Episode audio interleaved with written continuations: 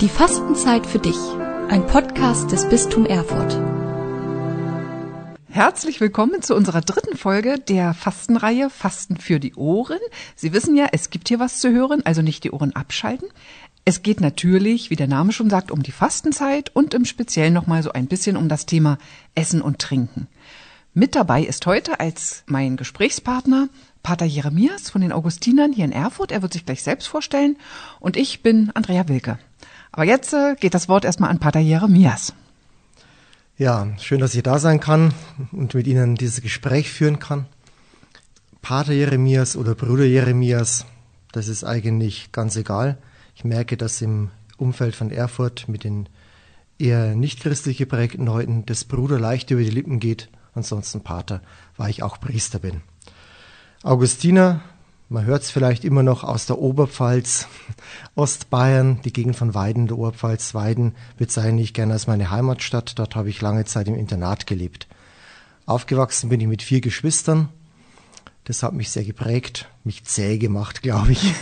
Und äh, ja, letzten Endes auch äh, eben in der Großfamilie, in Gemeinschaft gelebt. Das kommt mir jetzt auch bei den Augustinen wieder zugute.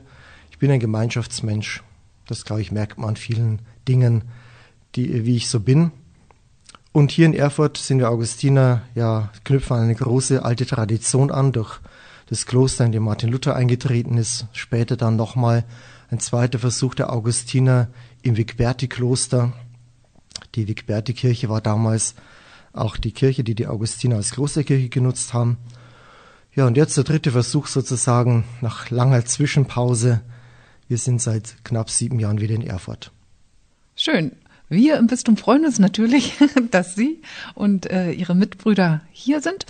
Bevor ich es vergesse, weil wir ja jetzt noch eine Weile schwatzen werden, hätten Sie gern einen Tee? Unbedingt. Unbedingt. Ist italienische Limone okay? Genau, perfekt. Besser geht's nicht. Der Tee ist gleich fertig. Es ja, vielleicht noch eine Kleinigkeit. Also was, was unser Schwerpunkt jetzt ist, also wir werden jetzt keine Reformation mehr durchführen, wie Martin Luther seinerzeit, sondern jetzt geht es darum, Seelsorge zu betreiben, hier in der Innenstadt, für Menschen auf der Suche, sage ich immer. Okay, trifft man so eigentlich äh, Menschen auf der Straße, die auf der Suche sind? Also man muss ja bestimmt an bestimmte Orte gehen, oder? Ja, das ist tatsächlich, ich weiß manchmal selber nicht so genau, wo findet man eigentlich die Leute, die auf der Suche sind. Und ich bin immer froh, wenn die mich finden oder uns finden. Allerdings passiert es doch, weil wir hier in der Innenstadt sind, dass die Begegnungen glaube ich, verstärkt äh, einfach auch wirklich so im Beiläufigen passieren vor der Kirche im Sommer gerade.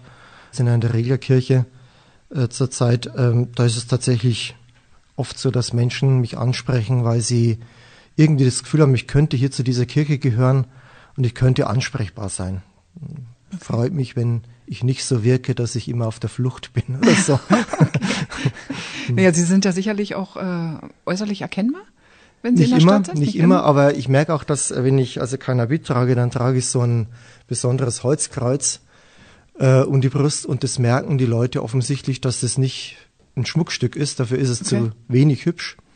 Okay. Äh, dass es irgendwas Besonderes ist. Also viele sprechen mich auch wegen des Kreuzes tatsächlich an. Mhm. Okay. Also habe ich nicht so äh, gedacht, dass es so ist, aber es passiert einfach so. Ah, jetzt nochmal eine weltliche Frage. Zucker für den Tee? Nee, danke. Okay. Dann wären wir auch schon bei der Fastenzeit. Sie sind ja ein Ordensmann.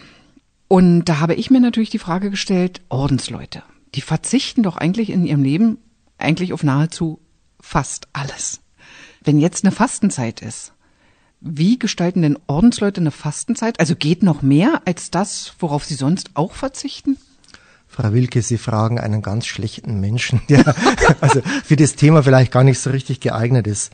Uns Augustinern sagt man nach, dass wir nie besonders extrem waren, auch im Fasten nicht. Also wir waren immer eher äh, mittelmäßige Typen in, in dieser Frage.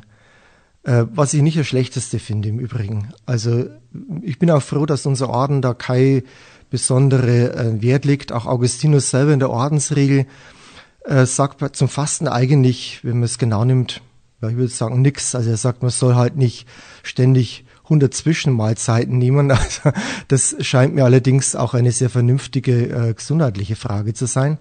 Sondern für ihn ist es eher immer wichtig, dass man sich auf das, worin man steht, worin, wo man lebt, sich ganz einlässt auf die anderen, auf die Gemeinschaft, in der man lebt. Letzten Endes ist für ihn Askese das sich einlassen ganz in die Gemeinschaft, in der man lebt und in die Arbeit, die, die man tut für andere. Letzten Endes die Gemeinschaft der Kirche im ganz weiten Sinn. Also auch alle, die letzten Endes dazugehören, weil wir in Christus jeden als Schwester und Bruder sehen. Das finde ich ganz gut. So wird es nicht eingeengt aufs Essen und Trinken, sondern hat einen ganz äh, weiten ähm, Blickwinkel, der eher ähm, versucht, zentrier dich mal auf deine Aufgabe, auf das, wofür du da bist und auf was du, für was du da sein willst. Also Fastenzeit wäre dann für mich eher die Zeit, nochmal zu eine Revision zu machen. Wie klappt es in meinem Leben momentan?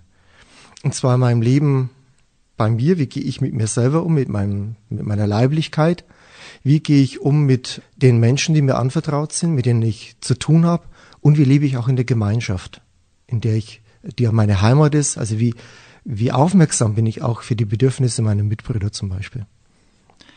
Also jetzt in der Fastenzeit werden aber dann dahingehend noch manche Sachen verstärkt, also dass man doch noch irgendwie sich Räume schafft, wo man sagt, ja, hier kann ich mehr zur Besinnung kommen oder mich auf das Wesentliche konzentrieren, bis hin eben, dass man doch sagt, ähm, doch auf manche, sage ich mal, kulinarischen Genüsse verzichte ich, weil mich das auch frei macht. Also mein Geist frei macht. Äh, also ja. ich habe selber mal so erlebt, ich habe mal Fastenzeit also so ein Heilfasten gemacht, mhm. nicht um abzunehmen, sondern weil mir alle zu viel wurde. Und da habe ich wirklich gemerkt, also Essen war furchtbar langweilig, Gemüsebrühe und äh, Tee, aber trotzdem irgendwie hatte ich das Gefühl, mein Kopf wird klarer. Mhm.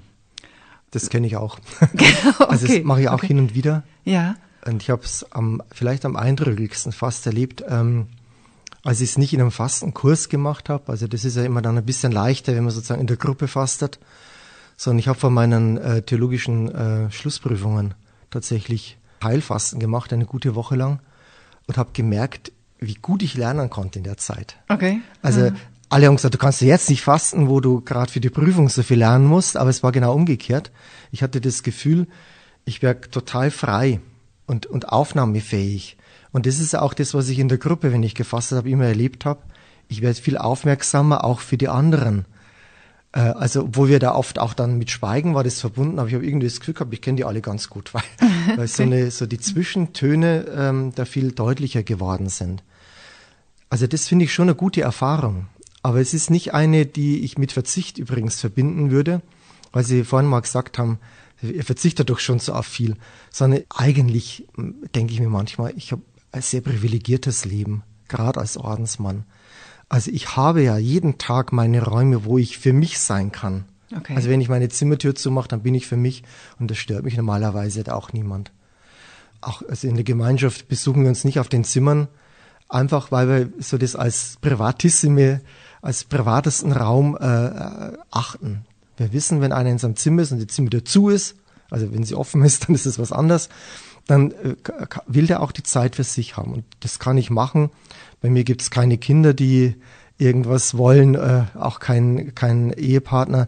Also es ist einfach, ich weiß, dass es auch ein Verzicht ist, natürlich, aber ich merke, dass es auch ein großes Privileg ist. Und ich sehe es auch nicht immer so unter dem Aspekt, ach, auf wie viele Dinge ich verzichte, sondern ich habe ja frei gewählt, diese Lebensform für mich äh, frei gewählt und merke auch, dass es mit vielen Privilegien tatsächlich verbunden ist.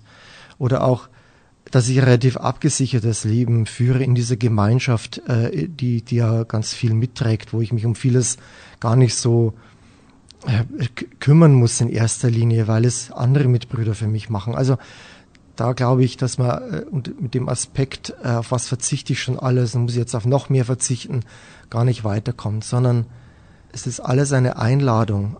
Ich glaube, christliche Haltung ist es überhaupt ist, dass ich die Einladung zum Leben in Fülle annehme. Und der eine tut es auf die Weise, der andere auf die andere. Ich hatte jetzt nur mal in, einem, in einer klösterlichen Gemeinschaft und ich merke wirklich für mich, es ist eine Einladung zum Leben in Fülle. Und da muss man nicht alles haben. Das ist auch ein Stück Freiheit. Mhm. Mhm. Also, jetzt machen wir es mal konkret. Ich bin natürlich nicht abgeneigt gegen ein gutes Essen und gegen ja auch einen, einen guten Wein oder äh, schönes Bier am Abend. Ist mir alles sehr, sehr lieb. Okay. Aber jetzt in der Fastenzeit tabu, oder? Nee, auch nicht. Okay. okay. Jetzt ist es eher so, in dem Jahr, äh, wo uns die Pandemie so, so prägt, habe ich das Gefühl, jetzt geht es nicht darum, irgendwas wieder wegzulassen, außer es ist etwas, was mich eigentlich eher so in einen stumpfen, äh, komischen Routine reinbringt, dann ja. Äh, sondern ich versuche eher die Dinge nochmal mehr von der Genussseite zu nehmen. Also ich finde, es, es, es setzt mir sehr zu, dass ich viele äh, meiner Freunde längere Zeit, ja eigentlich ein Jahr lang nicht mehr gesehen habe. Auch meine Familie habe ich das letzte Mal im September gesehen. Okay. Und da eigentlich nur meine Mutter und nicht die Geschwister. Das ist lange Zeit und ich leide inzwischen darunter, dass es auch so lang dauert. Deswegen kommt es mir jetzt nicht darauf an, die Dinge in der Einschränkung eher äh, meine Fastenzeit zu gestalten, sondern eher im bewussten Gestalten der Beziehungen. Also meine Mutter rufe ich jetzt tatsächlich öfter an, als ich das vorher gemacht habe, äh, weil ich gemerkt habe, es kommt so im Alltag rutscht mir das so weg manchmal. Also so viel Wichtiges. Äh, und jetzt einfach zu sagen, meine Mutter ist alt, die braucht auch die Ansprache. Äh, wir telefonieren wenigstens einmal die Woche und dann nehme ich mir die Zeit, dass ich nicht das Gefühl habe, also dass sie nicht das Gefühl bekommt, nach zehn Minuten muss sie mich eigentlich schon wieder in Ruhe lassen. Nee, dann nehme ich mir einfach Zeit so lang, bis sie sagt, so, dann passt's wieder. Ja. Mhm.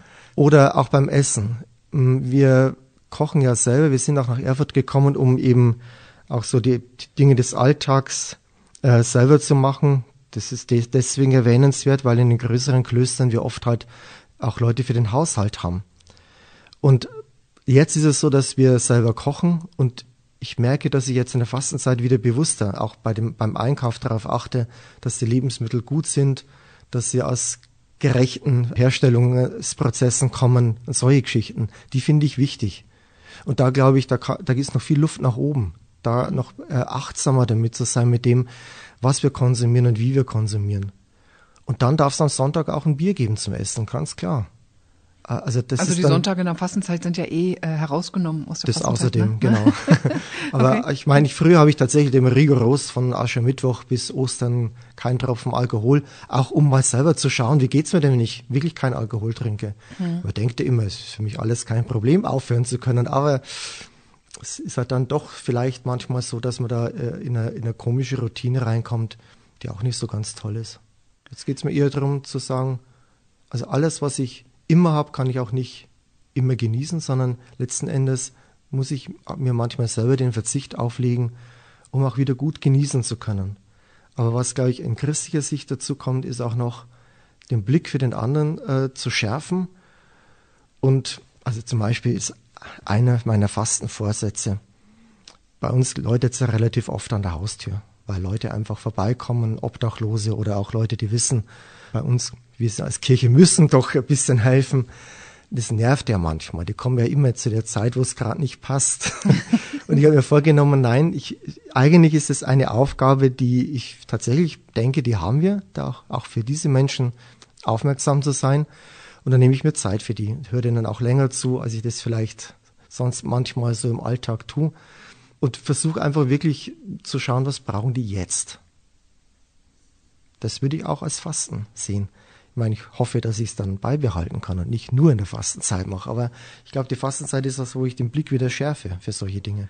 Ja, ich glaube auch Fastenzeit wäre verfehlt, wenn man sagt, so und ab heute, also heute Ostern, jetzt kehre ich wieder mein altes Leben zurück. Ne? Ja, leider ist ja die Zeit schon fast um. Und ich wollte so mit Wissen glänzen. Ich hatte mich nämlich ein bisschen belesen, so Ordensleute früher, Mittelalter. Also wussten Sie zum Beispiel, dass französische Mönche im Mittelalter so am Tag, am Tag circa 5000 bis 7000 Kalorien verzehrt haben? Ups. Kilokalorien. Ja, also das sind so vier, fünf Pizzen, ne? Mhm. Es gibt noch ganz viele andere interessante Sachen, zum Beispiel, dass man, äh, dass sogar es eine päpstliche Erlaubnis gibt, Schokolade in der Fastenzeit zu trinken, zu essen. So. Auch gut zu wissen. genau. Mit diesem Wissen kann ich nun nicht mehr glänzen, aber ich kann einen schönen Beitrag draus machen. Und an alle, die jetzt hier den Podcast hören, gehen Sie auf die äh, Homepage vom Bistum Erfurt. Dort finden Sie dann in den nächsten Tagen Beitrag zu diesen ganzen Wissenswerten. Aber an dieser Stelle ganz, ganz herzlichen Dank an Pater Bruder Jeremias. Ja, also es war ein äh, sehr schöner Impuls und weiterhin eine gute Fastenzeit, viele, viele schöne Begegnungen. Danke, gleichfalls. Und ja, allen, die jetzt zugehört haben, Schalten Sie ganz einfach ab. Tschüss. Fasten für die Ohren. Ein Podcast des Bistum Erfurt.